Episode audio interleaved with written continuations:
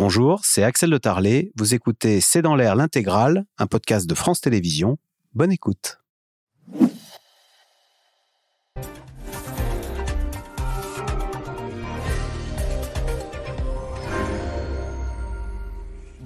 Bonsoir à toutes et à tous. Suspense, on connaîtra pendant cette émission la décision du Conseil constitutionnel.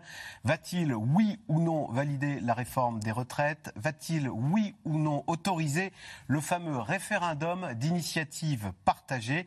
Si ce référendum est validé, quelles conséquences pour le, le quinquennat d'Emmanuel Macron. Et à l'inverse, si la démarche est retoquée, faut-il craindre une contestation croissante de nos institutions avec des risques de débordement? Comment Emmanuel Macron, qui était ce matin en visite sur le chantier de Notre-Dame, peut-il reprendre la main? Avec quelle équipe? Quelle majorité et quel projet peut-il renouer le dialogue avec les Français? C'est le sujet de cette émission de ce C'est dans l'air, intitulée ce soir Conseil constitutionnel, la fin du match. Pour répondre à nos questions, nous avons le plaisir d'accueillir Bernard Sananès. Vous êtes politologue, président de l'Institut de sondage ELAB. Votre dernier baromètre pour les échos montre une chute de 7 points de la cote de confiance d'Emmanuel Macron. Alexandra Schwarzbrod, vous êtes directrice adjointe de la rédaction de Libération.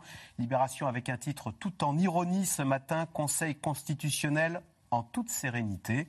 Et puis Neila Latrousse, vous êtes chef adjointe du service politique de France Info. Euh, et dans un instant, Dominique Régnier, coincé dans les, embouteillages, va nous rejoindre. Merci de participer à cette émission en direct. Euh, Alexandra Schwarzbrod, on revient sur la une de Libération en toute sérénité. Bon, c'est de l'ironie parce que bien sûr, c'est d'ailleurs incroyable de voir que la France entière, depuis ce matin, est suspendue euh, à cette décision du Conseil constitutionnel. C'est-à-dire qu'on ne fait pas plus barbant, non, en général, pour, le pour un journaliste. Ça, c'est le côté positif de la chose. C'est que les Français qu'on disait si éloignés de la politique, qui mmh. n'allaient plus voter, euh, qui se désintéressaient de la chose, Là, de savoir que la France entière est suspendue au Conseil constitutionnel, c'est assez, euh, c'est assez, quelque chose de formidable, euh, de réjouissant. Le côté négatif, c'est que euh, le fait qu'on soit tous suspendus à ça, y compris l'exécutif, l'exécutif lui-même, montre quand même la faillite de, d'Emmanuel Macron, parce que ce n'est pas normal que lui-même soit suspendu à cette décision. ça montre à quel point bah, sa position est fragile, à quel point ce projet est fragile, et et, surtout, euh, ça montre l'état de, enfin, cette attente qui fait que, euh, qui va décider du, destin des, semaines et des mois qui viennent. C'est assez sidérant. En tout cas, c'est une très mauvaise nouvelle, euh, je pense, pour, pour ce début de quinquennat. Neila c'est vrai que ce matin, Marie-Noël Lenoir, qui est une ancienne membre hein, du Conseil constitutionnel, disait c'est très malsain, au fond, cette attente des Français, parce que le Conseil constitutionnel ne fait que juger en droit. Euh, et elle a rappelé que ça n'était en aucun cas un troisième Parlement. C'était pas après l'Assemblée nationale, le Sénat et maintenant le Conseil constitutionnel. Mais ça l'est devenu, de fait, par, euh, la façon dont les débats euh, se sont euh, déroulés, en présentant notamment du côté de l'exécutif la décision du Conseil constitutionnel comme la fin d'un cheminement démocratique, cheminement au cours duquel il y avait et les débats à l'Assemblée, escamotés dirait la gauche, mais les débats quand même, les débats au Sénat par la suite. L'exécutif, pour lui, l'ensemble de la séquence comporte la décision du Conseil constitutionnel, comme si au fond ça valait l'intégration euh, euh, de, la séquence, des, euh, aussi des débats qu'il y a eu dans la rue, du mouvement social, etc. Les oppositions ont tout de suite flairé aussi l'argument politique en disant bah, puisque c'est la fin du cheminement démocratique, ça peut être remis en cause de la même façon que l'intégralité des débats qui ont pu avoir lieu précédemment. Ce qui est très frappant, pas très étonnant, mais très frappant dans la séquence, c'est que euh, on s'est peut-être jamais autant passionné pour euh, l'ensemble des articles de la Constitution que durant cette réforme des retraites, avec euh, l'article 47.1 qui a été utilisé pour raccourcir les débats à l'Assemblée, ou en tout cas pour les contraindre, évidemment le fameux article 49.3, l'intégralité des articles du règlement c'est de savoir si tout a été utilisé dans les règles hein, et, conforme à la Constitution. Hein. Si on est en droit, on pourrait dire que euh, dans la mesure où euh, le gouvernement a choisi un véhicule euh, budgétaire pour cette réforme-là, il peut disposer de l'ensemble des outils de la Constitution et des règlements du Parlement, Sénat, Assemblée qu'il peut, qu'il peut utiliser. Mais l'utilisation même de ces instruments est devenue partie prenante de, du débat politique. Et c'est comme ça qu'on est passé progressivement de pour ou contre le rallongement de, de, de l'âge de départ à la retraite à pour ou contre le 49.3, à pour ou contre des institutions qui fonctionnent ou qui ne fonctionnent pas, disent des oppositions opposition, tel qu'on l'a vu pendant, pendant ces dernières semaines. Ce qui est incroyable, Alexandra Schwarzbrod, c'est que vous avez interrogé plusieurs constitutionnalistes il n'y a pas d'unanimité. Il n'y en a pas deux qui disent la même chose. Non. Alors on croyait que c'était carré, la justice, ou les juristes en bah, Il y a le droit, il y a l'interprétation du droit, et puis il y a aussi l'environnement politique et social. Les, ces neuf sages, ce sont des, êtres humains comme vous et moi. Euh, ils, écoutent euh, ah. les informations. La fureur de... Ils sentent, euh, ils sentent quand même. En plus, ce sont des gens quand même madrés. Enfin, Laurent Fabius Alain Juppé, ils en ont vécu des crises. Hein. Ils, ils, ont quand même une, une expérience politique très très, forte. Donc, euh, dire quoi Qu'ils ne vont pas juger qu'en droit, ils vont aussi... Euh, ils vont prendre en compte l'environnement politique quand même, parce qu'ils sont obligés. Ils sont obligés, c'est trop important. On voit bien, on revient à ce qu'on disait tout à l'heure, on voit bien, c'est cette, cette décision qui va être prise va être très importante pour la suite. Et, donc, ils, sont obligés d'en tenir compte. Alors, qu'espèrent les Français de euh, Bernard Sananès de la, du, du, Conseil constitutionnel est-ce qu'on a l'impression qu'on parle beaucoup de ce RIP, là, de ce référendum d'initiative populaire? C'est là, dans les minutes qui suivent, hein, qu'on saura si oui ou non il va être enclenché oui, euh, on le saura euh, sans doute au même moment, hein, puisque la décision va être rendue en, même temps. Et il y a une vraie attente sur le référendum. On sait que dans les enquêtes que nous avons réalisées, nous et nos confrères, 7 Français sur 10, voire parfois plus, se déclarent favorables à cette idée. Et cette idée euh, du référendum d'initiative partagée, elle serait sans doute très euh, populaire parce qu'aussi très nouvelle. Le référendum, la première tentative sur Aéroport de Paris, n'a pas passionné euh, les foules, mais a quand même recueilli un million, les chiffres divergent un peu, de, de signatures. Là, quand on voit, vous l'avez dit à l'instant, quand on voit l'intérêt des Français sur cette question impliquante des retraites. Tout le monde se sent concerné par ce, par ce sujet. On se dit que, évidemment, euh, il peut y avoir un intérêt médiatique d'abord euh, pour suivre l'évolution euh, du comptage. Parce que si le référendum d'initiative partagée était lancé, on va suivre, je ne vais pas dire tous les jours, mais peut-être toutes les semaines, 100 000, 200 000, 300 000. Donc ce sera. Parce qu'il faut 4 800 000 signatures. du corps électoral. Et donc vous pensez que tous les soirs sur les chaînes d'infos, il y aura aujourd'hui on en est à 1 euh, 200 000 signatures. Il en manque. en tout cas, en tout cas, au moins une fois par semaine. Je, pense que par ailleurs, euh, ça peut aussi euh, donner une nouvelle forme à la mobilisation. Finalement, ceux qui sont contre, qui sont opposés à la réforme des retraites, peuvent se dire que les manifestations ont eu un succès, mais que ça n'a pas empêché le gouvernement de faire voter son texte, même avec, de faire adopter, pardon, même avec le, le 49.3, qu'il y a eu des grèves elles ont été parfois suivies euh, dans le secteur public, moins dans le secteur privé, mais que ça n'a pas réussi à mettre le pays à l'arrêt, comme le syndicat le voulait. Et finalement, ça peut apparaître comme une nouvelle forme de mobilisation qui peut, euh, ah. euh, je ne veux pas dire revitaliser, mais pour certains, en tout cas ça peut être le cas, le processus démocratique. On n'a rien eu avec les 12 journées de mobilisation, mais on l'aura avec le référendum d'initiative partagée. Exactement. Et finalement, euh, ce référendum pourrait aussi redonner au vote, vous savez, on parle souvent des phénomènes euh, abstentionnistes, on a beaucoup parlé dans, ces émissions, comment on l'analyse, euh, etc. C'est vrai que ça pourrait aussi redonner un intérêt, une vitalité démocratique. On verra comment ça se passe, mais je pense qu'il ne faut pas sous-estimer l'intérêt de l'opinion et aussi des médias pour ce, processus. Alors, Dominique Régnier, vous nous avez rejoint, directeur général de Fondapol. on va où si dans quelques instants, le Conseil constitutionnel valide l'idée d'un référendum d'initiative partagée? Est-ce qu'il y a un mode d'emploi et est-ce que ça aura des conséquences sur le quinquennat d'Emmanuel Macron? Oui, ça, aura beaucoup de conséquences parce que euh, d'abord il y a toute une procédure qui, va, qui va durer euh, euh, neuf mois pendant laquelle voilà on, va, récolter les signatures. ensuite, nous aurons six mois de, temps pour que les assemblées examinent un texte. Euh, déjà, vous voyez, nous sommes à 15 mois, c'est-à-dire qu'on enjambe les élections européennes. On est pratiquement, on est même d'ailleurs sur le, on est dans les JO, on tombe dans les JO. Euh, et puis ensuite, il faut organiser le, référendum, si référendum il y a, avec une campagne référendaire. Donc ça, ça, nous amènerait vers la fin de l'automne 2024. Euh, et grosso modo, hein, parce que dans le détail, je, n'ai pas vu le détail à ce point-là, mais grosso modo, ça donnerait ça. Euh, ça veut dire que euh, j'ai un point de vue un peu différent de celui de Bernard Salanès, ça veut dire que dans la perspective des grandes élections qui viennent, on va avoir avec ce référendum d'initiative partagée une compétition qui, à mon avis, sera très favorable aux populistes, en particulier Marine Le Pen et Jean-Luc Mélenchon, qui vont se retrouver les deux champions de cette compétition, avec euh, même, je dirais, une espèce de derby entre eux. Et on va se trouver projeté sur la présidentielle avec euh, Marine Le Pen et Jean-Luc Mélenchon, qui pourra nous dire, en particulier Jean-Luc Mélenchon, qui pourra nous dire, voyez, moi je ne suis pas député, mais on peut défaire dans la rue et par le peuple ce que les parlementaires voulaient faire. C'est la preuve qu'ils nous représentent très mal. La démocratie représentative euh, peut en sortir affaiblie. Ça peut être un des thèmes de la présidentielle à venir. Alors, jamais une décision du Conseil constitutionnel n'aura donc été autant attendue, tant du côté des syndicats et des manifestants, bien sûr, qui espèrent la censure, sans quoi, que du côté de l'exécutif qui veut pouvoir définitivement tourner la page de cette longue séquence de la réforme des retraites. C'est un sujet de Nicolas Bidard, Théo Manval et Quentin Gilles. Trois mois de tension et aujourd'hui une décision.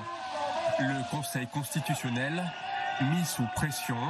ce projet de loi, c'est la seule solution. Alors qu'il s'apprête à se prononcer sur la réforme des retraites. S'ils ne font pas ça, ça va être la chienlit partout.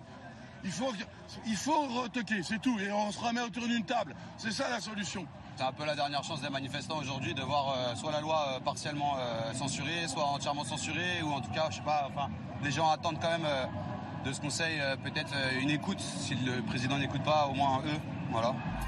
De nombreuses attentes qui pèsent sur les neuf sages du Conseil.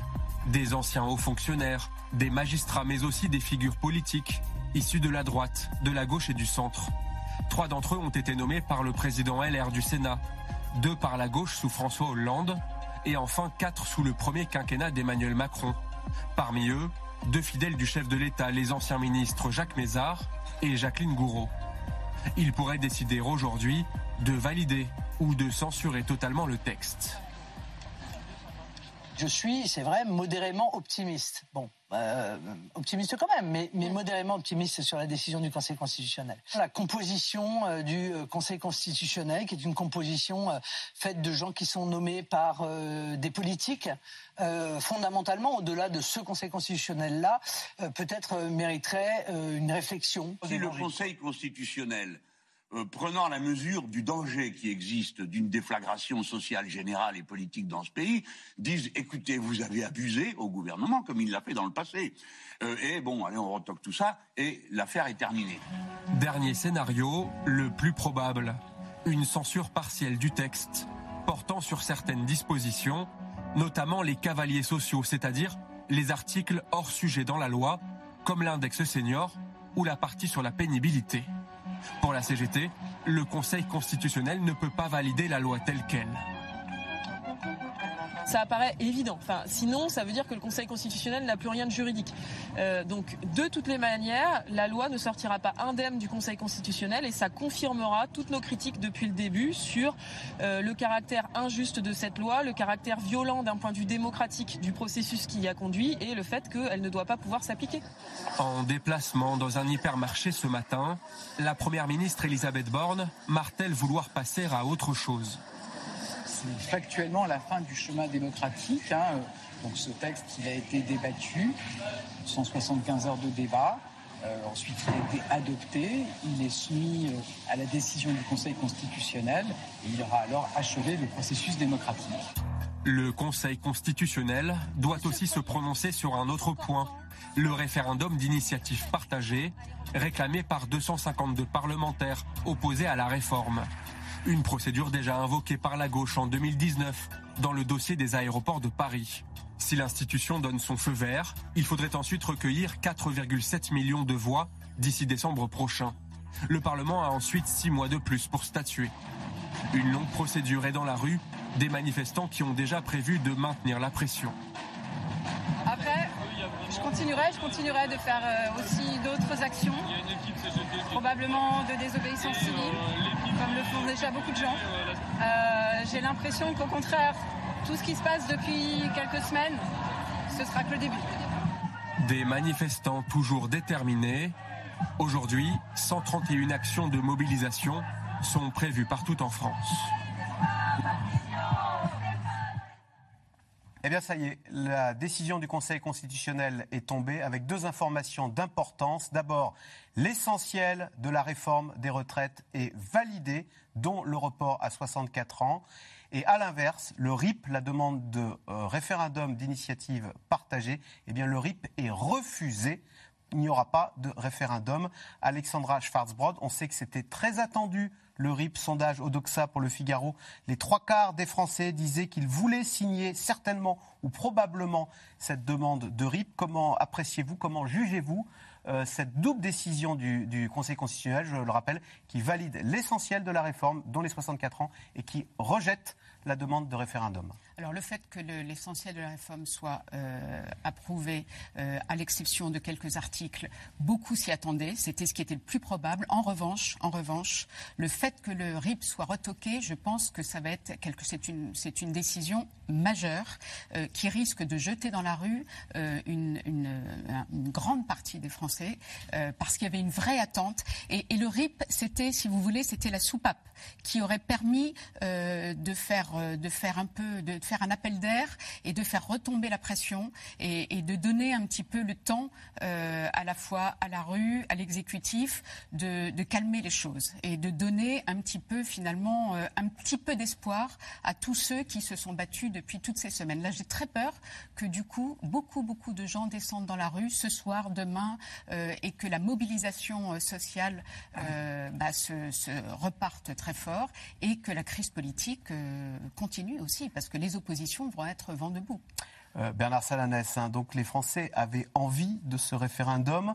Euh, visiblement, le gouvernement s'attendait à de possibles débordements parce que, je le rappelle, il y a des barrières anti-émeutes devant le Conseil euh, constitutionnel. Laurent Berger a parlé de crise démocratique, comme si les Français se disaient, au fond, notre démocratie fonctionne d'une façon qu'on ne nous entend plus. Oui, d'ailleurs, on a des chiffres qui sont assez paradoxaux, mais qui disent le rapport des Français, effectivement, à la fois à nos institutions, mais aussi à la, violence. On a euh, à peu près trois quarts des Français qui disaient condamner les violences qui ont eu lieu en fin de manifestation. Il faut rappeler qu'elles ne sont pas le fait de manifestants euh, ni syndicalisés, mais souvent de, black blocs ou d'éléments euh, non contrôlés. Mais en revanche, que plus d'un tiers euh, voire parfois près de 4 électeurs sur 10, disaient les comprendre. Les comprendre parce qu'il y a, et on voit notamment dans les études qualitatives, euh, une partie de l'opinion qui dit, mais finalement, si les Gilets jaunes ont obtenu quelque chose, c'est parce qu'il y a eu des violences, parce qu'il y a eu des blocages. Et donc il y a cette ambivalence du rejet de, de, de, la violence dans une grande partie de, de l'électorat, mais en même temps une forme de compréhension en se disant l'opposition à, la réforme des retraites était tellement forte, tellement structurée, et surtout elle n'a pas bougé pendant trois mois. C'est ça qui est quand même très spécifique à ce mouvement. De janvier à avril, l'opposition à la réforme des retraites n'a pas varié des deux tiers ou des sept Français ou des sept Français sur dix. Dominique Régnier, maintenant si on regarde le verre à moitié plein, pour le gouvernement c'est carton plein, euh, sa réforme est validée, il n'y a pas de référendum, voilà la séquence se termine avec cette décision euh, parfaite du Conseil constitutionnel ce soir à 18h. Oui. Euh, on passe à autre chose. On passe à autre chose. Moi, je n'ai pas du tout la même lecture hein, que, que, ce, qui vient d'être dit. Euh, on parle de sondage, on parle de sondage d'opinion qui fait que les Français ne sont pas favorables pour eux à, à, à, à travailler plus. Enfin, c'est, on confond, je pense, les sondages et la mobilisation de la société dans son ensemble. Les manifestations ont été honorable, mais sans triomphe particulier. La moyenne, c'est 780 000 manifestants par événement. C'est une moyenne qui n'est pas, euh, voilà, qui, est honorable, encore une fois, mais ça n'est pas euh, du tout ce que l'on parfois on entend comme description. Euh, ensuite, si le Conseil constitutionnel, comme vous venez de nous l'apprendre, valide les 64 ans, quel serait le sens du RIP conséquemment? Parce que d'un côté, on dirait, euh, donc la loi peut, est passé, c'est 64 ans, et de l'autre côté, j'ouvre un processus qui peut amener à défaire ce que je viens de consacrer du point de vue du Conseil constitutionnel. Donc, euh, et puis, je trouve un peu curieux cette idée de faire du RIP une espèce de, euh, de soupape, parce que euh, ça signifie que lorsque la démocratie représentative euh, fonctionne, elle a fonctionné avec une majorité relative, elle a fonctionné euh, comme elle ne peut pas fonctionner autrement, puisqu'il n'y a pas de majorité absolue, mais il n'y a pas eu non plus de majorité absolue pour l'empêcher. Il faudrait imaginer des dispositifs qui sont favorables à l'opposition, parce que l'opposition n'est pas capable de construire une majorité alternative. On ne peut pas euh, considérer que les institutions sont des roues de secours pour des oppositions qui sont minoritaires. Il y a 149 députés de gauche en tout. Et donc, c'est pas une force politique. Donc on est allé au bout du On cheminement bout, démocratique. voilà. Et donc, Et- euh, ça s'est pas passé très bien parce que ça, ça a été mal expliqué. euh, on s'est on s'est un peu disputé quand même aussi dans les rues. euh, mais Le 49.3 quand même. le 49.3 fait partie de la Constitution. Il est fait exactement pour une situation où il n'y a pas de majorité absolue. Ça a été bien pensé par les fondateurs. Hein. C'est pas réjouissant le 49.3. Mais comme il n'y a pas de majorité alternative, ce qu'a prouvé d'ailleurs l'absence de, de- de majorité pour la motion de censure, on va jusqu'au bout. On ne savait pas pour le Conseil, on le sait maintenant. Euh, on passe à la suite. Je ne sais pas si on peut dire autre chose, parce que ça, ce sont les réactions qui vont nous le dire. Les, euh, Neila Latrousse, il y, a, euh, il y a une suite dans cette affaire, il y a un rebondissement. C'est qu'en fait, il y avait deux demandes de référendum d'initiative partagée. Donc le premier a été rejeté ce soir, mais la deuxième demande, je sais que vous vouliez en parler, euh, va être étudiée par le Conseil constitutionnel le 3 mai. Donc on a un petit peu une saison 2 qui est en train de s'ouvrir. En fait, ce qui s'est passé sur ce référendum d'initiative partagée, c'est qu'il a été tout de suite déposé par euh, les gauches comme étant l'alternative au recours pour censurer la, loi retraite, en disant que si la censure ne fonctionnait pas, euh, il y avait euh, un plan B qui était ce référendum d'initiative partagée, mais vraisemblablement, euh, de ce que nous disaient, y compris des rédacteurs de cette requête, et qui est en fait une proposition de loi qui est déposée auprès du Conseil constitutionnel, et des sages disent ensuite est-ce que la proposition de loi est conforme à la Constitution ou pas, les rédacteurs nous disaient bon, ça a été rédigé un peu à la va-vite, euh, on va se sécuriser en déposant une deuxième demande de RIP euh, juste avant l'examen par les sages, donc la deuxième demande a été Voilà. déposée hier pour Hier. rentrer dans les, sera dans les canons du calendrier. Analyse- Elle sera Elle sera euh, examinée, en tout cas le, le Conseil constitutionnel rendra sa décision sur cette deuxième demande le que 3 les, mai. que les rédacteurs disent eux-mêmes, voilà, c'est elle est plus sécurisée du point de vue juridique et financier, euh, donc a priori plus sérieuse entre guillemets, ou en tout cas répondant davantage au canon de ce qu'est une réforme sociale au sens de la Constitution. C'est d'ailleurs, j'étais en train de lire, euh, pour vos téléspectateurs, j'étais pas en train de répondre à des textos, j'étais en train de lire la décision exacte du Conseil constitutionnel sur ce premier référendum d'initiative populaire, ce qu'ils disent, ils disent par exemple un des points de droit sur lequel le, constituant a, jugé aujourd'hui, c'est de dire, eh bien, cette proposition, euh, telle qu'elle a été déposée, fixait à 62 ans l'âge maximal de départ à la retraite. Or, au moment où elle a été déposée dans la loi, la barre était déjà à 62 ans. Donc il y a une incongruité juridique. Et c'est sur ces fondements de droit-là que ce, que ce RIP a été rejeté. Axel, Euh, est-ce que je peux juste euh, poser une question à Nadia Latrousse Il y a un point que, que- que j'ignore, vous l'avez peut-être vu. Si la, la décision du Conseil intervient le 3 mai, euh, que se passe-t-il s'il y a promulgation de la loi actuelle d'ici le 3 mai? Ah oui. Alors j'avoue, Puisque ça, La loi est promulguée le 3 mai, mais qu'on dit, mais finalement, on va réattendre 15 mois. Non, parce que ça veut dire que si elle est promulguée, un, un- un- un RIP ne peut pas avoir pour objet euh, d'abroger une loi. loi. qui a été promulguée Ah, depuis moins d'un an. Les juristes n'ont pas fini donc de. Ah mais là c'est clair. Est-ce que c'est la date de, de- de dépôt euh, qui Je pense compte ou est-ce que c'est la date Non, de promulgation Alors, ok, on, Donc, on va, on va tirer ça au clair. hein. Alexandra Schwarzbrod, le 3 mai, c'est deux jours après le 1er mai. 1er mai, c'est euh, les syndicats, euh, le défilé de la fête du travail. Euh, quand euh, Sabine, Sophie Binet, la secrétaire générale de la CGT, dit euh, ce n'est pas le dernier jour de mobilisation, on va encore se revoir beaucoup. Est-ce qu'on a remis une pièce dans le.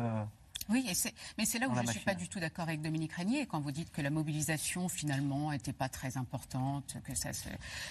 On non, aura. elle était, elle est, elle, elle, elle, a- Mélenchon elle a déclare à l'instant la lutte continue. Mais non, mais évidemment, le, le- enfin, c'est dans la logique, c'est dans la logique des dernières déclarations, c'est dans la logique de toute la mobilisation qui a eu lieu, euh, qui n'a qui n'a faibli uniquement que parce que euh, des gens ne pouvaient pas poser euh, un autre jour de grève, et surtout parce qu'ils savaient que en fait, euh, ça ne servait plus à grand chose de se mobiliser et qu'il fallait se préparer pour après la décision du Conseil, et, et que là, il allait y avoir besoin de pouvoir déposer des jours pour pouvoir se mobiliser. Donc je pense que là, on est dans une configuration, en plus avec Sophie Binet qui vient d'arriver euh, après une élection qui a été un peu compliquée, donc à la tête de la CGT, euh, et qui a besoin de montrer qu'elle ne lâche rien, euh, comme Emmanuel Macron le disait d'ailleurs euh, tout à l'heure à Notre-Dame. hein. je ne sais pas si vous avez vu, mais Emmanuel Macron qui a été, qui a été euh, euh, interrogé sur le parvis de Notre-Dame, qui a dit je ne lâche rien. Donc déjà, on pouvait imaginer euh, euh, qu'il était, euh, qu'il était dopé, euh, enfin qu'il y- croyait à, à ce que le Conseil retoque, enfin approuve le, la réforme, le projet de réforme. Et donc, Sophie Binet, à la CGT, ne va, ne va rien lâcher. Ce qui va être intéressant de voir, c'est la, la, réaction de la CFDT, puisque Laurent Berger a bien dit que lui, il se conformerait à la décision du Conseil constitutionnel, qui est en effet de, de façon tout à fait démocratique, puisqu'il est, il, lui, pour, il ne veut absolument pas aller contre euh, cette, cette, cette décision. Donc là, il va commencer à y avoir du tangage entre les deux, syndicats, les deux leaders syndicaux. Or, c'était ce qui avait plutôt euh, fait la réussite de ce mouvement, c'est le fait que les deux CGT et CFDT étaient main dans la main. Là, ça va être différent. Bernard Sananès, c'est vrai qu'on avait le secrétaire général de la CFDT, Laurent Berger, qui a dit si le Conseil constitutionnel valide, je me rends à la démocratie, on ne manifestera pas pendant six mois. Sauf qu'on voit bien que ça se tend. À l'instant, on m'annonce dans l'oreillette que Marine Le Pen dit que le sort cette, le sort n'est pas scellé. Euh, Jean-Luc Mélenchon dit euh, la lutte continue, on sent qu'il y a une envie euh, de ne pas en rester là. Oui, bien sûr, il doit y avoir une grande déception ce soir chez tous les, ceux qui étaient opposés à la réforme et qui espéraient effectivement soit que le premier RIP soit validé, soit en tout cas que la censure soit, soit, soit plus forte. Et, et pour ça que, bien sûr, le front syndical, Alexandre a raison de le dire, va être suivi de près. Est-ce qu'il va rester uni? Est-ce qu'il va continuer la mobilisation Sous quelle forme? On sait quand même que, je rejoins la Dominique Régnier sur un point, c'est vrai que la mobilisation, en tout cas, je considère qu'elle a été élevée, mais c'est vrai qu'elle a diminué, notamment les deux dernières euh, manifestations. On voit bien que c'était beaucoup plus difficile. Mais surtout, il y a le front juridique, on n'a pas encore tous les éléments, il y a le front social, mais il y a aussi le front politique. Finalement, que va faire Emmanuel Macron de, je ne vais pas dire une victoire politique, mais en tout cas de cette bouffée d'oxygène que lui donne le Conseil constitutionnel? Est-ce qu'il va profiter de avoir, euh, j'allais dire, les cartes en main pour reprendre une initiative politique? Est-ce qu'il va essayer d'apaiser euh, c'est plutôt le signe qu'il avait essayé de donner euh, aujourd'hui avant la décision en appelant euh, les partenaires sociaux à le rencontrer dès mardi. Est-ce qu'il va pouvoir reprendre une initiative politique qui, entre maintenant et par exemple la date du 1er mai ou du 3 mai, donne le sentiment qu'il a quand même pris acte qu'il s'était passé quelque chose dans le pays? À mon avis, le troisième front, le front politique, n'est pas le moins important à suivre. Dominique Régnier, on peut redouter ce soir de nouveaux échauffourés. Quelle image la France renvoie-t-elle à l'étranger? Le Monde soulignait cet après-midi que The Observer, qui est un hebdomadaire de gauche, hein, ben même The Observer trouve que ces manifestations sont disproportionnées pour un relèvement de l'âge de la retraite que ce quotidien, ce hebdomadaire de gauche, juge relativement modeste en disant, en soulignant que le sort des Français était très enviable comparé euh, à beaucoup euh, de, à l'étranger. Ça reste vrai, ça reste vrai. On a beaucoup de collègues à l'étranger qui nous disent monde académique, on va venir se réfugier en France parce que chez nous, on travaille jusqu'à 67 ans et vous n'allez travailler que jusqu'à 64 ans. Euh, de toute façon, la perception qu'à l'étranger de nous, c'est toujours très instructif et toujours un peu saisissant parce qu'on a l'impression de se découvrir un peu soi-même à travers ces regards extérieurs. Euh, et à la fois sur ce que vous venez de dire ici, il y a, une forme d'incompréhension sur euh, euh, la, sensibilité qui s'exprime, au moins dans, les médias et les débats sur une réforme qui apparaît comme assez modérée par rapport à ce qui se passe aujourd'hui. On apprenait, moi, de, la part d'un de vos confrères journalistes des Échos, j'apprenais que l'âge de départ effectif à la retraite en France aujourd'hui, c'est quasiment 63 ans. De toute façon. donc Parce qu'on veut, si on veut partir avec toutes ces voilà, on part de fait déjà à 63. Exactement. Et de toute façon, euh, on, voilà, on a, euh, on a les leçons de l'environnement qui sont que les, logiques démographiques nous amènent à, travailler un peu plus longtemps. Euh, ça, c'est une chose. la deuxième chose, moi, qui me, qui me frappe aussi, c'est la possibilité la double décision du Conseil constitutionnel, alors en attendant l'éventuelle troisième voie, parce qu'il faudra effectivement vérifier les détails qui sont toujours très importants, mais risque de produire deux éléments qui me frappent. On l'a vu très bien dans, votre, dans vos illustrations. D'abord, on va se manifester deux visages que vous avez montrés. Enfin, je ne parle pas des syndicalistes. Hein. Euh, Jean-Luc Mélenchon, Marine Le Pen.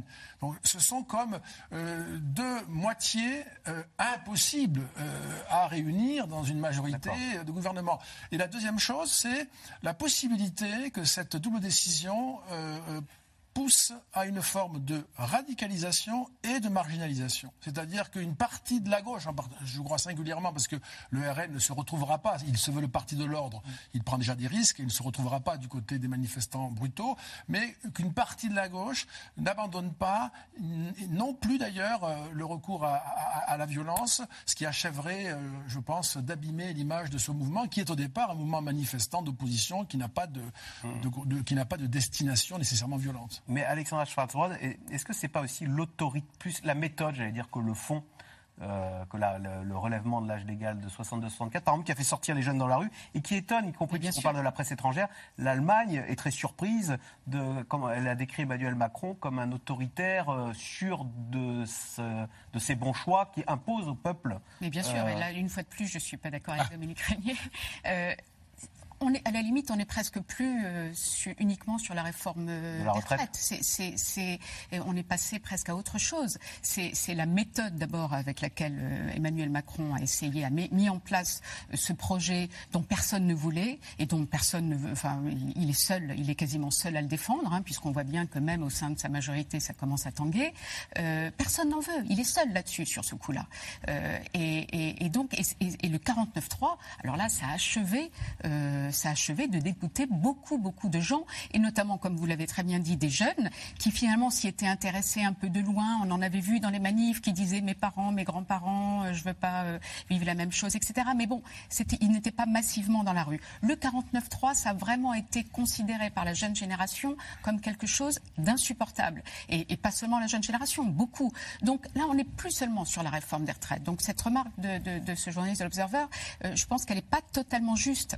Parce que euh, c'est plus seulement le sujet, c'est la façon, la méthode de, de, le règne, presque, hein, c'est presque ça. Hein, c'est Emmanuel Macron seul dans sa tour euh, qui décide euh, et qui impose des, réformes qu'il a, qu'il a décidé de. Arrête. Neila Latrousse, comment Emmanuel Macron peut-il reprendre la main? On a vu qu'en déplacement à l'université d'Amsterdam mercredi dernier, je veux dire, même à l'étranger, il a été rattrapé par le local, par des gens qui critiquaient, qui le critiquaient sur, euh, sur sa méthode.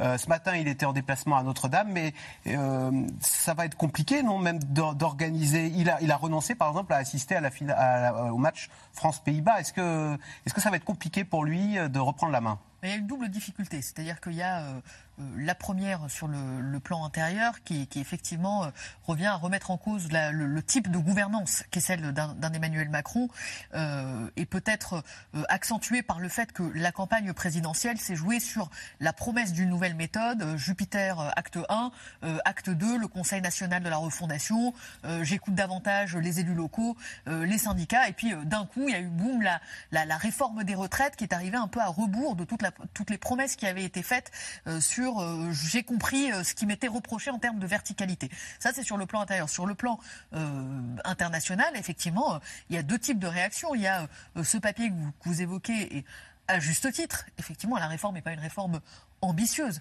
C'est-à-dire que quand bien même il n'y avait pas la réforme des retraites, de toute façon, avec la réforme Marisol Touraine, toutes des, générations étaient amenées à travailler davantage.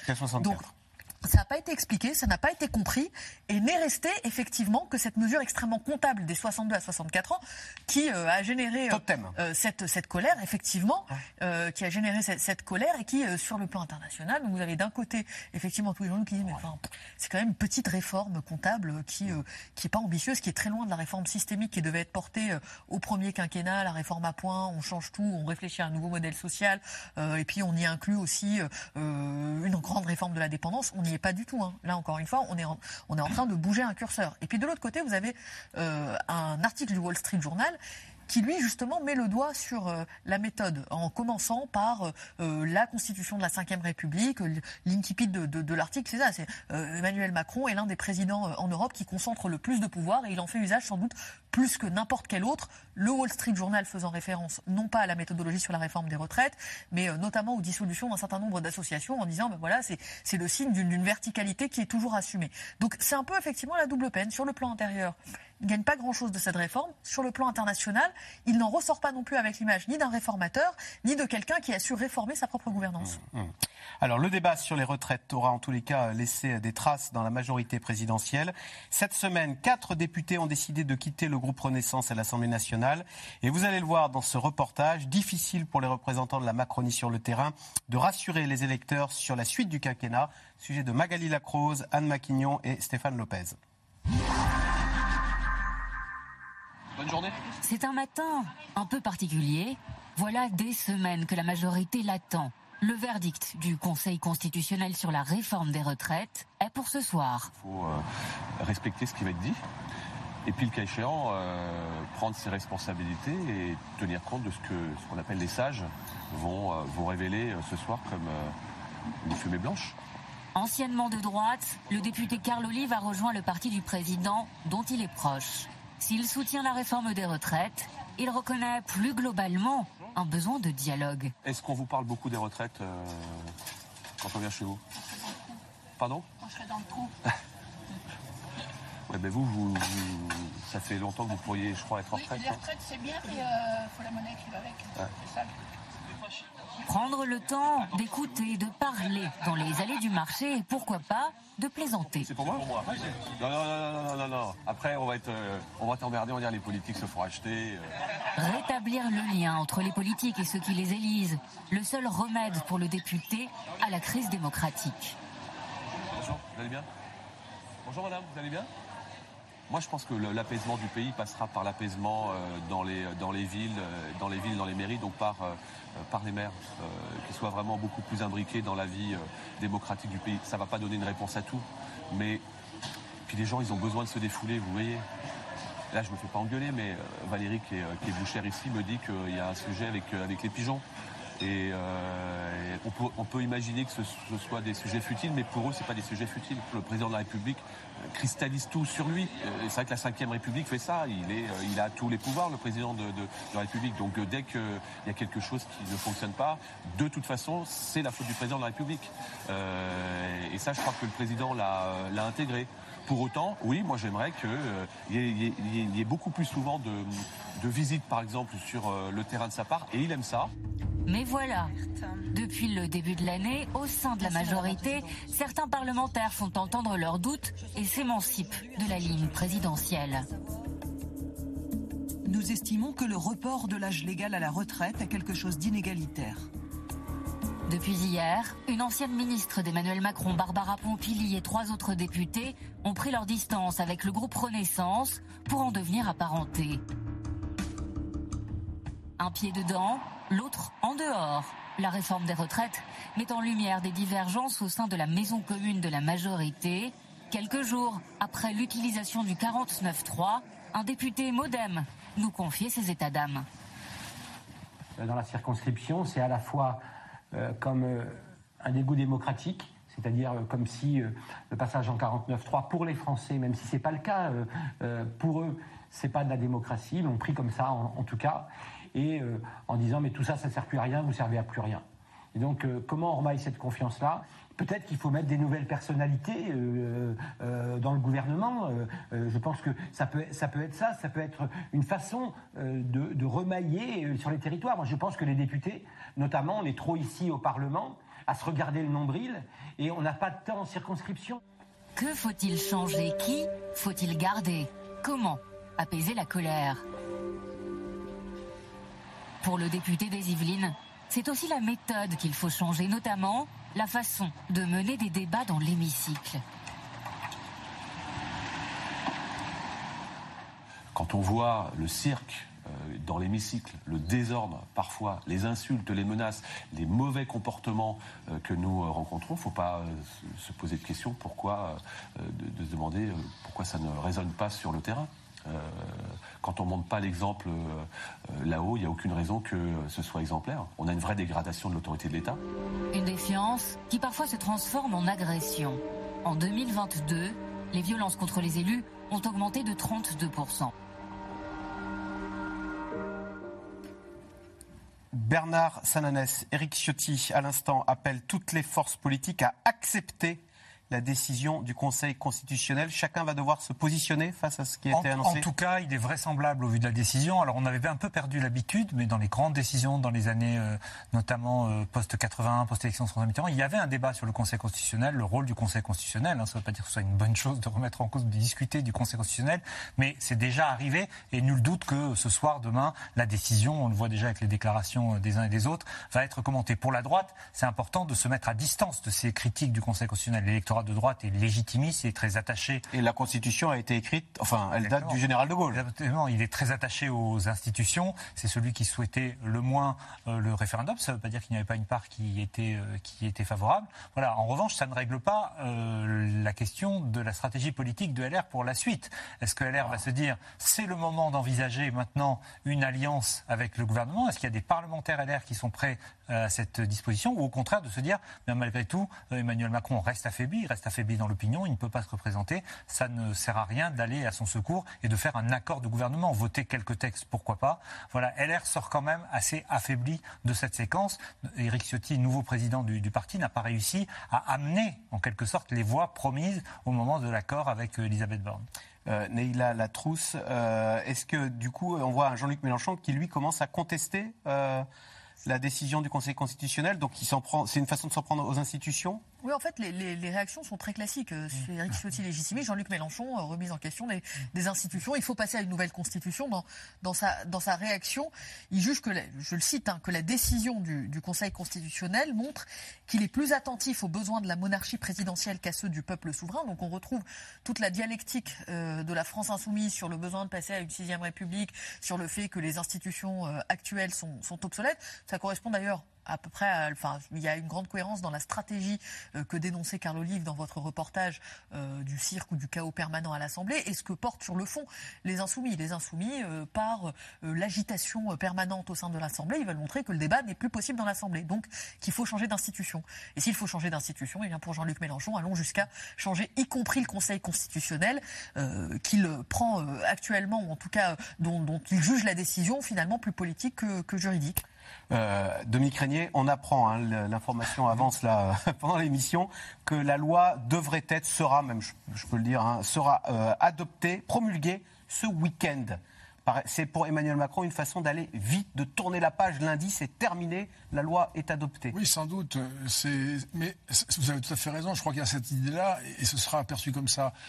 De l'autre côté, comme on attendait la décision du Conseil, euh, cette décision pouvait être euh, l'invalidation ou la validation. J'imagine que tout était prêt pour la promulgation. Et, il n'y a pas d'intérêt à, laisser penser que euh, la séquence d'opposition intérieure continue. Là, il, y perdrait beaucoup. et je pense même qu'on peut, on peut avoir un problème d'ordre public dans, ces conditions. Donc c'est une, c'est une, une décision logique. Sur la question... Il n'y a, pas de modèle type CPE. On sait que la loi avait été votée, mais jamais promulguée. Oui, non, là, c'est une différenciation, vous avez raison, très nette. Ça veut hein dire que ça entre euh, euh, dans l'ordre du droit à partir de la promulgation.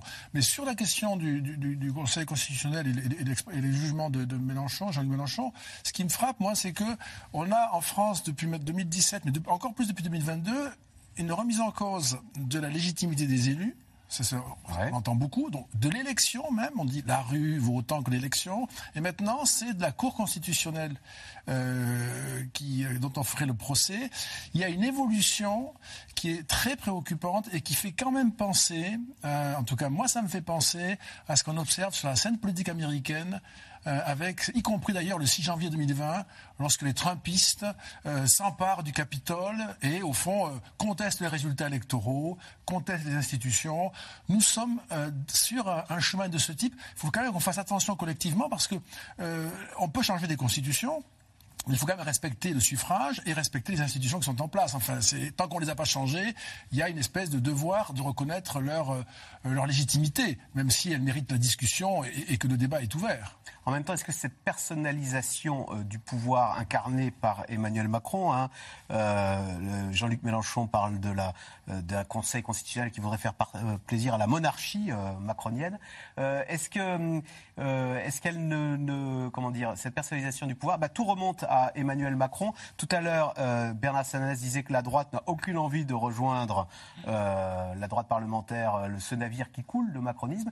Et on a même vu dans le sujet qu'une partie de la gauche, chez les macronistes, de Barbara Pompili, euh, elle aussi commence à dire je ne suis plus euh, la majorité, je suis apparenté à la majorité. Est-ce qu'on n'a pas un Emmanuel Macron de plus en plus isolé Ah ben, il, est, il est totalement seul. Euh, alors, je vais y revenir, mais je voulais, pour une fois, je suis presque, presque d'accord avec. Dominique. Euh, je pense qu'en effet, ce serait grave de remettre en cause le- la décision du Conseil constitutionnel, même si on n'est pas d'accord, même si on considère que c'est pas la décision qu'il fallait prendre.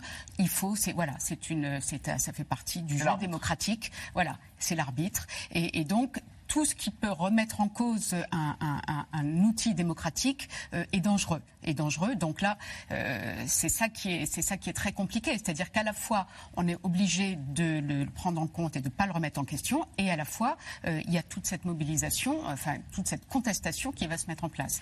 Mais c'est vrai que Emmanuel Macron est totalement seul, totalement seul, puisque on a bien vu que la droite, il la droite, pourquoi il a fait cette réforme? C'est pour faire plaisir à la droite, presque. hein. Donc, il a vu que finalement, euh, il ne pouvait pas compter sur elle. Euh, la gauche est une, euh, là, c'est une pétodière absolue. Il y a, pour l'instant, elle est en miettes. Elle est en train d'essayer de se reconstruire et elle va sans doute le faire, on peut l'espérer. Mais pour l'instant, la gauche est en miettes. Au sein de, au sein de sa majorité, ça commence à tanguer. Et en fait, ce qui est intéressant, c'est que la campagne électorale, en fait, a déjà commencé. C'est-à-dire que tout le monde maintenant a le regard fixé sur 2027, puisqu'on voit bien qu'il y a un Édouard Philippe qui est en train de se prépositionner, qui est, euh, enfin Bernard Sananès, vous allez peut-être me le confirmer, euh, qui est en, en- en- en tête dans les sondages de popularité. Vous avez bien évidemment Marine Le Pen euh, qui est en embuscade, qui ne fait pas grand-chose, mais qui engrange tranquillement. Et on voit déjà les uns et les autres se positionner. Et donc plus ça va aller, comme, comme le- le- Emmanuel Macron ne se représentera pas, voilà. et comme le macronisme, en fait, c'est quelque chose qui ne tient qu'à la personne d'Emmanuel Macron, ben, on va voir petit à petit les uns et les autres qui vont se positionner sur l'un ou l'autre des, des possibles candidats. Bernard Sananès, c'est l'un des aspects, c'est que Emmanuel Macron ne pouvant pas se représenter, bah évidemment, il entretient la flamme euh, de sa succession et beaucoup commencent à pointer le, le bout de leur nez. C'est une situation effectivement qu'on qu'on n'avait pas connue depuis longtemps, avec un président de la République qui a réussi l'exploit de se faire réélire, mais donc qui ne peut pas, euh, qui ne peut pas se représenter. Donc ça crée un paysage politique nouveau. Mais il faut le dire aussi, la décision de ce soir permet au président de la République, dont certains ont dit son mandat va être entravé, il ne va plus rien se passer, etc., de, encore une fois, de reprendre la main. Alors comment le fera-t-il? Je ne vois pas comment euh, il sort de cette crise finalement sans revenir notamment sur le terrain social, parce que le mécontentement, il a d'abord été social, et donc sur la question du travail, sur la question des salaires, sur la question évidemment de la vie quotidienne qui, euh, qui domine hein, les préoccupations, les inquiétudes des Français, c'est-à-dire le pouvoir d'achat, la lutte contre l'inflation.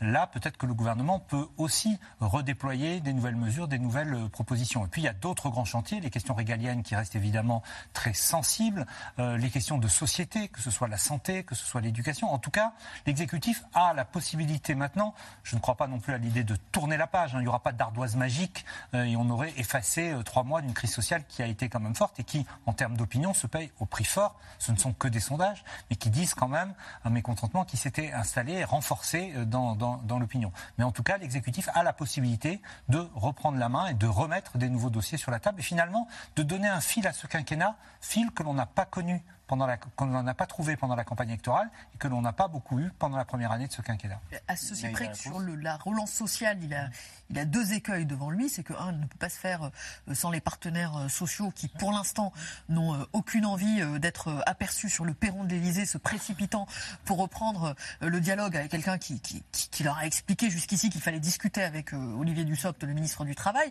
Et le deuxième élément, c'est la question de la dette. C'est que, euh, en réalité, au fil des débats sur les Il y a plus de retraites, au fil euh, des arguments, euh, a fini par émerger l'idée que eh euh, fallait aussi désendetter un pays qui vivait euh, au-dessus de, ses moyens, euh, que jusqu'ici tout le discours social était un discours tourné autour du travail en disant mais regardez on n'a jamais eu un taux de chômage aussi bas. Euh, maintenant la, question qui se pose c'est celle des bas salaires. Je pense que euh, l'exécutif est allé euh, jusqu'au maximum où il pouvait aller en termes de baisse euh, d'impôts et de charges euh, pour les Mmh. entreprises. Donc euh, alléger le travail pour permettre un peu plus de redistribution.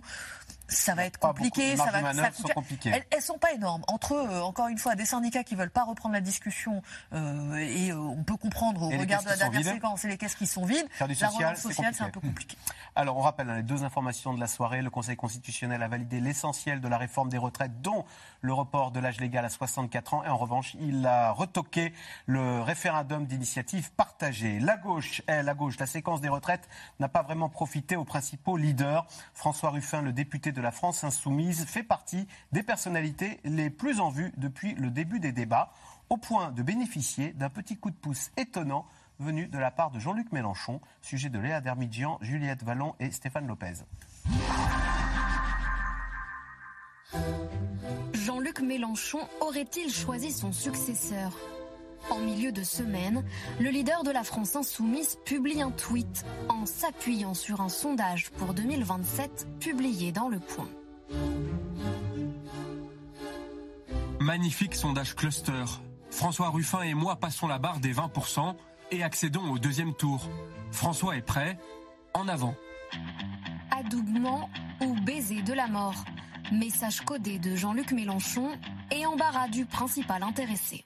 Je lui dis merci, c'est sympa tout ça. Euh, maintenant, bon, euh, c'est gentil, mais c'est pas le moment. Pas le moment d'ouvrir la succession. Et pourtant, depuis des mois, c'est bien la question qui sème la zizanie. L'option Ruffin serait celle de l'électron libre. En décembre dernier, il n'est pas intégré à la nouvelle équipe de direction de la France insoumise. Est-ce qu'on a tout simplement pas voulu écarter tous ceux qui pouvaient euh, avoir des ambitions pour 2027 ou ceux qui veulent qui sont pas toujours d'accord avec le chef? Ça me paraît de l'ordre de l'évidence. Maintenant, vous savez, je De l'évidence, c'est une évidence. On Ah a oui, écarté ceux qui avaient des ambitions. Une évidence qu'on a écarté ceux qui pouvaient être des grognards, qui n'étaient pas toujours d'accord, qui n'étaient pas à l'unisson.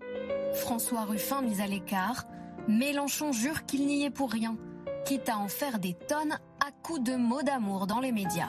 J'ai un faible pour lui. J'estime ce qu'il fait. C'est une histoire d'amour, à la je t'aime moi non plus, des fois. J'ai un faible pour Jean-Luc Mélenchon, sinon j'aurais pas, je l'aurais pas rejoint et je l'aurais pas soutenu dans cette dernière campagne. Et je pense que euh, il y a un héritage de Jean-Luc Mélenchon qu'il va falloir euh, euh, faire grandir, faire mieux, comme il dit. La stratégie de cet ancien journaliste, réélu député en juin dernier, occuper le terrain. Tu as raison. Ils nous font tous pitié. Ouais. Tu as raison. Bonjour. Bonjour. lâché, tu l'as. C'était. Grand. Quand je vois les gens qui viennent m'entourer, prendre des selfies, tout ça, je peux pas nier que quelque part, ça m'émeut. Voilà. Parce qu'il y a un truc de communion, de je suis bien au milieu des gens, ça oui. Et pour l'avenir, on verra. En attendant, François Ruffin va devoir convaincre bien au-delà de son camp. Compliqué, surtout dans une région où Marine Le Pen est arrivée en tête au premier et au second tour de la présidentielle. Le RN, il ne faut pas les laisser passer, le RN. monsieur Ruffin. Ça, c'est Ouais. la gangrène. c'est notre gangrène et c'est le RN. je sais, je sais, je Bah sais. Car François Ruffin l'admet, la gauche a une responsabilité. Elle ne parle plus suffisamment aux zones rurales et aux classes populaires. Je sais que je suis sur la ligne de front euh, pour, euh, pour contrer ça et que euh, ça passe par. Euh, ne serait-ce que dans notre. Alors, je, vais repartir dans des grands discours, mais le libre-échange, il a fait tant de mal à notre région. On a vu les usines partir euh, en Slovaquie, en Roumanie, en Pologne, en Chine, en Inde. La cause de la dépression d'un coin comme le nôtre et d'un basculement politique, c'est ça. C'est ce qui s'est passé sur les usines dans notre coin. Et de, ce qui se passe sur le travail, où on a un travail qui est de plus en plus écrasé et les gens qui peinent à en vivre. Il faut que la gauche, elle se ressaisisse de ça à plein bras. François Ruffin et ses ambitions pour la gauche, même si pour de nombreux sondages, l'homme de gauche préféré des Français n'est pas issu de la France insoumise, c'est le communiste Fabien Roussel. Bernard Sananès, vous confirmez ça Il y a un problème. Fabien Roussel. euh, alors, mais est-ce qu'il est populaire euh, auprès des Français ou auprès des gens de gauche? Auprès des Français plus qu'auprès des gens de gauche. Ah, voilà. Jean-Luc Mélenchon reste, reste devant. Oui, il plaît à tous ceux qui, euh, euh, par ailleurs, n'apprécient pas beaucoup Jean-Luc Mélenchon. Voilà, il y a un côté euh, image euh, en, en alternatif. Voilà. Ce qui est intéressant quand on compare les deux côtes d'image de, de Jean-Luc Mélenchon et de, et de François Ruffin dans notre dernier baromètre, on voit bien que chez les Français, ils ont à peu près la même image. Un Français sur cinq, c'est pas évidemment les mêmes dynamiques. François Ruffin est plutôt en progression. Jean-Luc Mélenchon recule de manière assez sensible depuis, depuis un an. Jean-Luc Mélenchon, on le devance en termes d'image, encore une fois, notamment parce que sa notoriété est beaucoup plus forte. François Ruffin n'est pas encore très connu. Mais ce qu'il faut dire aussi, et ce qui euh, contredit un peu des, des raisonnements qu'on entend parfois, Jean-Luc Mélenchon reste dans les zones de force de la gauche, je pense notamment aux jeunes, au milieu populaire, devant euh, François Ruffin, qui n'est pas encore euh, identifié. Mais finalement, j'allais dire, l'un ou l'autre seront confrontés au même défi. Est-ce que la gauche peut s'unir pour l'élection présidentielle? Si elle présente un candidat unique, on en est loin évidemment, elle peut euh, prétendre sérieusement être au second tour. Si ce n'est pas le cas, ce sera beaucoup plus compliqué. Euh, Alexandra Schwarzbrod, question de Gérard. François Ruffin pourrait-il fédérer une union de toutes les gauches? Je cite un article de Libération. Présidentielle 2027 au sein de la NUP, on pense déjà à l'après-Mélenchon. Petite euh, coulisse, je crois qu'on connaît le caractère un peu éruptif de Jean-Luc Mélenchon. Il n'a guère apprécié cet article, non? Il a, il- Sur Twitter, il, a, réagi? Il n'a pas apprécié l'article et la une qu'on a, que Libé lui a consacrée euh, en début de semaine où on, on- on faisait un- une, une manchette sur la, sur la gauche, on, à la rue malgré le, malgré le, le boule- malgré le, le boulevard. Et il a tweeté le lendemain il y a deux Figaro en kiosque ce matin. Voilà. Alors c'est son charme et sa limite, vous diriez, ce caractère éruptif Ah bah c'est- exactement, c'est ce qui rend impossible que cet homme euh, accède sans doute un jour euh, à la, présidence. Parce qu'on voit bien que chaque fois, chaque fois qu'il monte, qu'il gagne, il n'est pas loin. Il, pourrait atteindre euh, une des plus hautes marches. Il crée un événement, il, il s'autodétruit quasiment. Il a, il a en effet ce, côté, euh, je sais pas, un côté suicidaire qui fait qu'il scie la branche sur laquelle il se trouve. Et donc, du coup, ça ne m'inspire pas confiance parce que c'est très, déstabilisant. On se souvient de tous les grands moments où il a, où il a scié la branche sur laquelle il se trouvait. Mais c'est vrai qu'il a un capital auprès de, de la jeunesse, notamment, euh, qui le trouve, qui trouve qu'il parle, euh, bah, il dit les choses, euh, qu'il est marrant, qu'il est, qu'il est cultivé. C'est tout, ça, c'est vrai. Mais simplement, il déstabilise, il, insécurise. Voilà, il insécurise les, électeurs. Et donc, c'est assez. En revanche, c'est vrai que Fabien Roussel, ce qui est très intéressant, c'est que Fabien Roussel, c'est un de ceux à gauche, un des rares à gauche, qui a décidé d'aller parler aux électeurs du Rassemblement national. Et ça, et ça, c'est ce qui fait, c'est ce qui, c'est ce qui gêne beaucoup de gens à gauche, parce que du coup, ça le pousse à dire des trucs euh, durs, rudes, euh, pour euh, quand on est de gauche. Notamment, on a vu récemment Sur l'immigration. l'immig- sur l'immigration. Euh, et ça, c'est destiné typiquement à aller récupérer. chercher les électeurs du RN dont euh, la gauche aura besoin si elle veut, si elle veut euh, Accéder- faire la majorité. Voilà. C'est aussi un trait du discours de François Ruffin. Oui, aussi. Qui, qui parle d'insécurité, de problèmes d'immigration, de problèmes de cohabitation. C'est vraiment sa marque, ça, par- parce qu'il l'a fait euh, dé- dé- déjà il y a un moment. Et c'est ce qui peut lui donner, par rapport à Jean-Luc Mélenchon, qui a tenté d'aller sur ce terrain-là, mais, mais qui a hésité, puis finalement qui ne l'a pas fait, c'est ce qui peut lui donner un- une sorte d'avantage réel. Euh, même si euh, ce que les deux hommes ont en commun, François Ruffin et Jean-Luc Mélenchon, euh, tel qu'en tout cas ils s'expriment aujourd'hui, ou jusqu'à aujourd'hui, c'est d'amener la gauche hors des terres des gauches de gouvernement. C'est quand même Eh des ouais. discours très radicaux, euh, très anti-système, etc.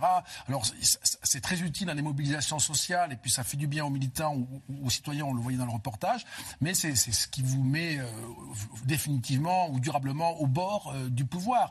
C'est toute la gauche dont s'était émancipé François Mitterrand, qui avait construit un PS capable de gouverner, qui paraît là maintenant euh, s'évaporer, et ils attirent parce qu'ils ont des caractères très forts, et sont des personnalités extrêmement présentes, les deux à leur manière, mais les deux, et du coup ça, ça aimante toute une partie de la gauche qui ne peut pas se reconstruire dans une perspective euh, de euh, d'accéder au gouvernement, d'avoir un programme et des propositions raisonnables.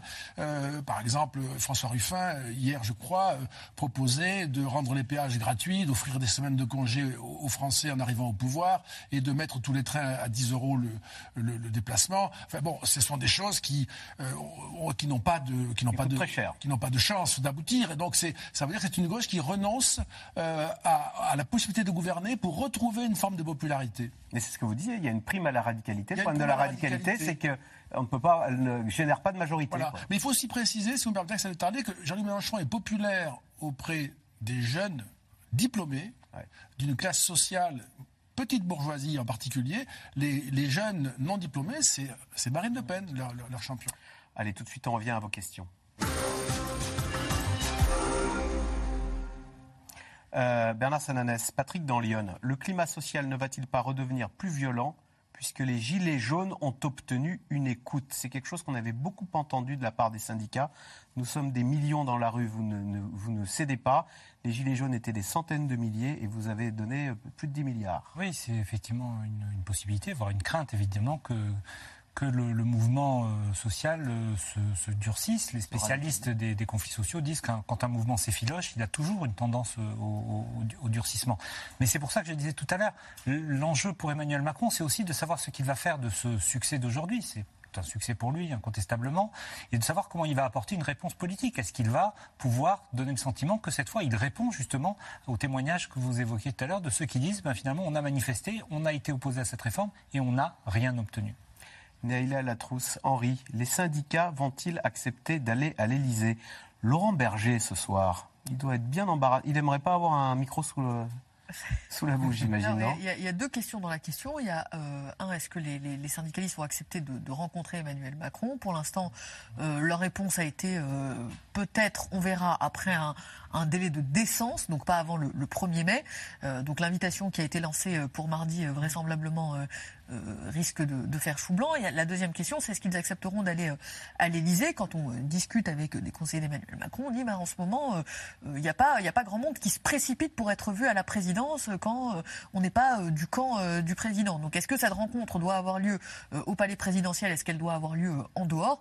C'est une deuxième question. J'imagine qu'Emmanuel Macron souhaitera recevoir là où il exerce le pouvoir, c'est-à-dire à l'Élysée. Euh, pour l'instant, il n'est pas dit que cette rencontre ait lieu à très court terme.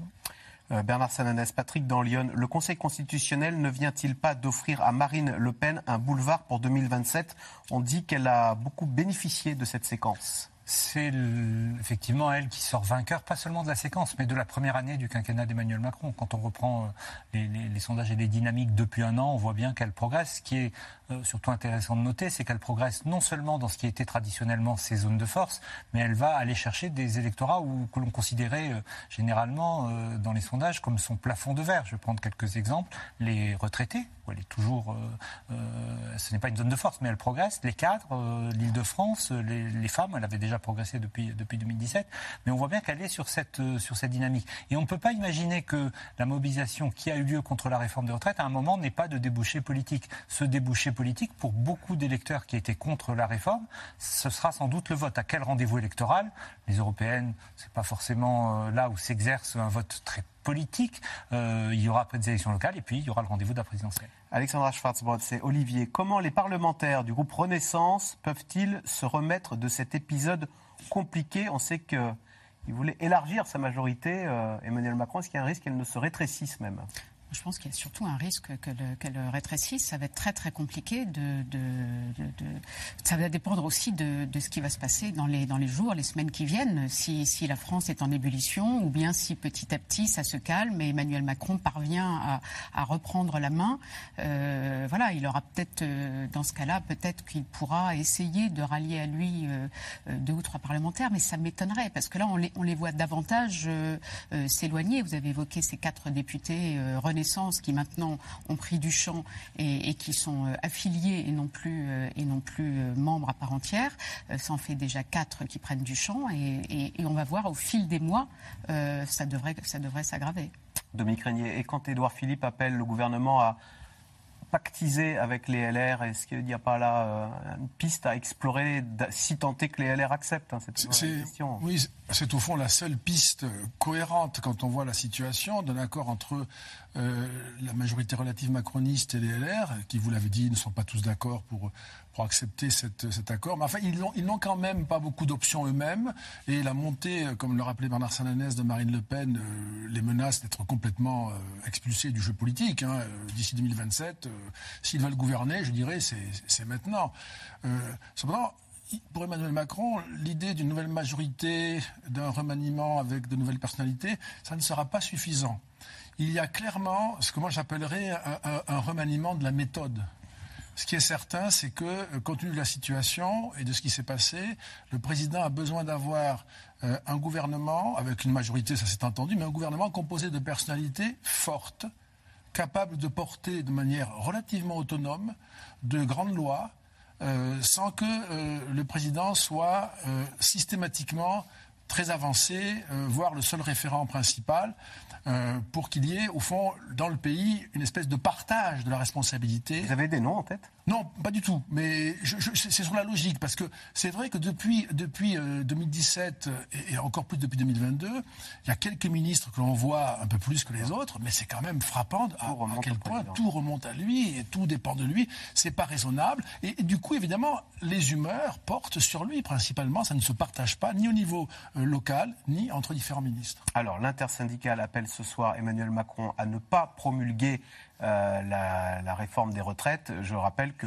Emmanuel Macron aurait l'intention de promulguer cette réforme dans le week-end. Neila Latrousse, question de Philippe en Saône-et-Loire. Quelle serait la question posée en cas de RIP? Alors, on le rappelle, il y a un deuxième RIP qui va être décidé, dont la validité sera décidée le 3 mai, donc deux jours après les manifestations du 1er mai. La question est simple, c'est pour ou contre maintenir l'âge de départ à la retraite à 62 ans?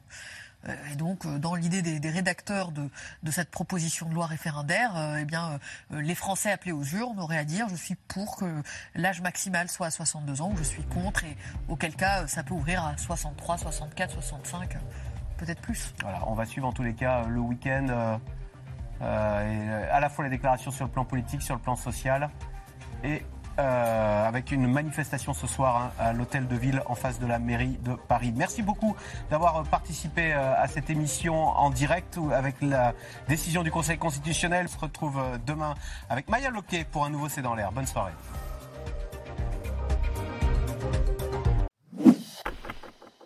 Merci d'avoir écouté C'est dans l'air. Comme vous le savez, vous pouvez désormais écouter l'intégrale, mais aussi l'invité ou vos questions à nos experts. Tous ces podcasts sont disponibles gratuitement sur toutes les plateformes de streaming audio. Et pour le replay vidéo, c'est sur France.tv, bien évidemment. À bientôt.